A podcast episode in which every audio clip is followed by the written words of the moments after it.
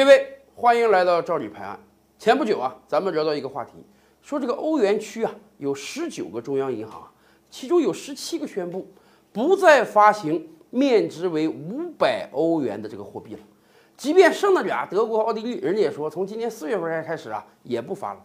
我们当时就说啊，一张面值是五百欧元的这个货币啊，简直可以堪称这个世界上面值最大的这个钱了。您想啊，一张五百欧元，按今天的汇率是接近四千人民币啊，是咱们人民币最大面值一百人民币的四十倍啊。最大的美元也不过才一百美元，那也才六百多，不到七百人民币啊。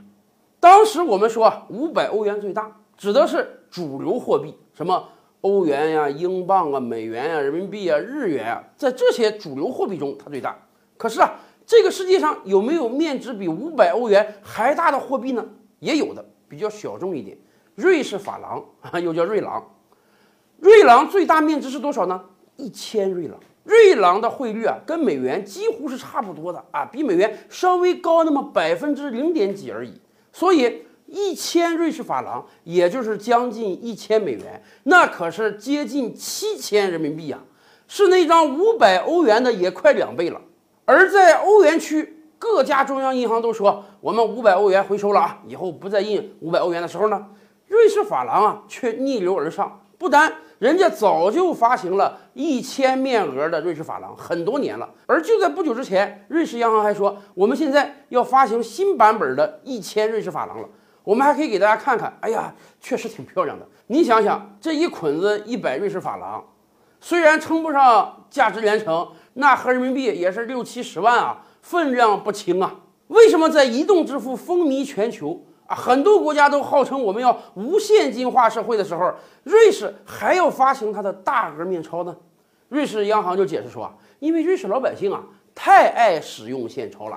你想啊，不单瑞士老百姓，连这个移动支付不愿意使用，信用卡也好，借记卡也好，人家也是几十年历史了，用的也少。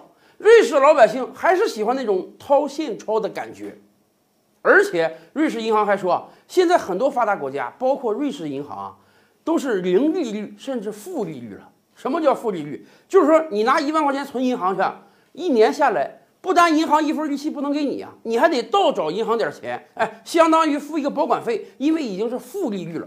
所以，瑞士央行说，在这样一个状态下，很多这个瑞士老百姓啊，人家宁愿把自己的存款换成大额现钞放在家里，这样啊，反而还有个保值升值的作用，因为你不需要再付利率了嘛。讲起这个瑞士的货币，瑞士法郎啊，确实人家是很坚挺的。为什么坚挺？两百多年来，瑞士一直是一个永久中立国呀。哎，你欧洲甭管打几次大仗，跟我没关系。你外面打的热火朝天，我这边还是继续搞我的经济建设。所以啊，你外面有些人感觉到我那个国家货币不保了，要贬值了，我赶快我把钱换成瑞士法郎，哎，我这个钱就能保值增值。您想想，一个国家的货币如果贬值是多可怕呀！今天的委内瑞拉给我们就提供了一个活生生的现实啊。前不久我们不还说吗？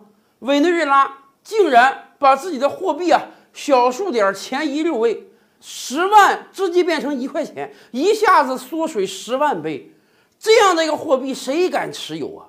而瑞士不一样啊，瑞士经济非常好，长时间中立，国家的外汇储备和黄金储备特别充足，所以啊，瑞士法郎特别坚挺，有大量的外国投资者、外国富人愿意把自己的一部分财产啊换成瑞士法郎，就存在瑞士，放心呐。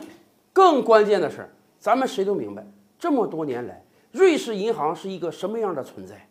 瑞士银行曾经号称从不出卖储户的信息，即便你美国联邦调查局啊过来跟我要信息，我都死硬着不给，以便保护所有储户的隐私。咱们清楚啊，对于很多富人来讲，他们有些人的钱来的不是那么正道，所以啊，放到瑞士银行，他们感觉是最踏实的。而且咱们也清楚。大额交易啊，尤其是有些见不得光的交易，经常性的是使用现金的，什么贩个毒啊、走私个军火啊等等吧。你看两个黑帮交易的时候，一般都是你拿一箱子毒品，我拿一箱子美钞吧，没看着哪一个还拿个 POS 机让人刷卡吧？因为电子交易随时随地是可以溯源的，所以啊，现金对于瑞士这样一个国家就更为重要了，尤其大面额的现金。你想，咱们举个例子哈，网上经常有人探讨说，这个一吨黄金和一吨人民币哪个值点钱？咱们这么算吧啊，一吨黄金，咱就算一克黄金三百，那么一吨黄金就是三亿人民币嘛。一吨人民币呢，今天一张一百面值的人民币啊，它的重量大概是一点一五克，所以啊。一吨的人民币大概也就是八千多万，不到一亿，因此一吨人民币的价值啊是小于一吨黄金的。可是这个问题倒过来了，如果比一比一吨瑞士法郎呢，那就不一样了，因为瑞士法郎的面值是人民币的六十七倍之多。咱就当一张一千面额的瑞士法郎和一张一百面额的人民币重量是一样的，那么也就是说重量要缩水六十七倍啊，也就是说。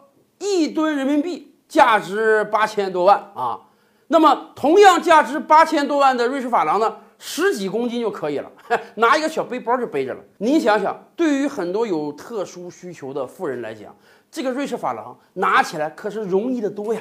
你背个小背包，谁知道你竟然装了价值一吨人民币的钱呢？所以啊，对于瑞士这样一个特殊的国家来讲，恐怕一千面额的瑞士法郎。还要一直发下去。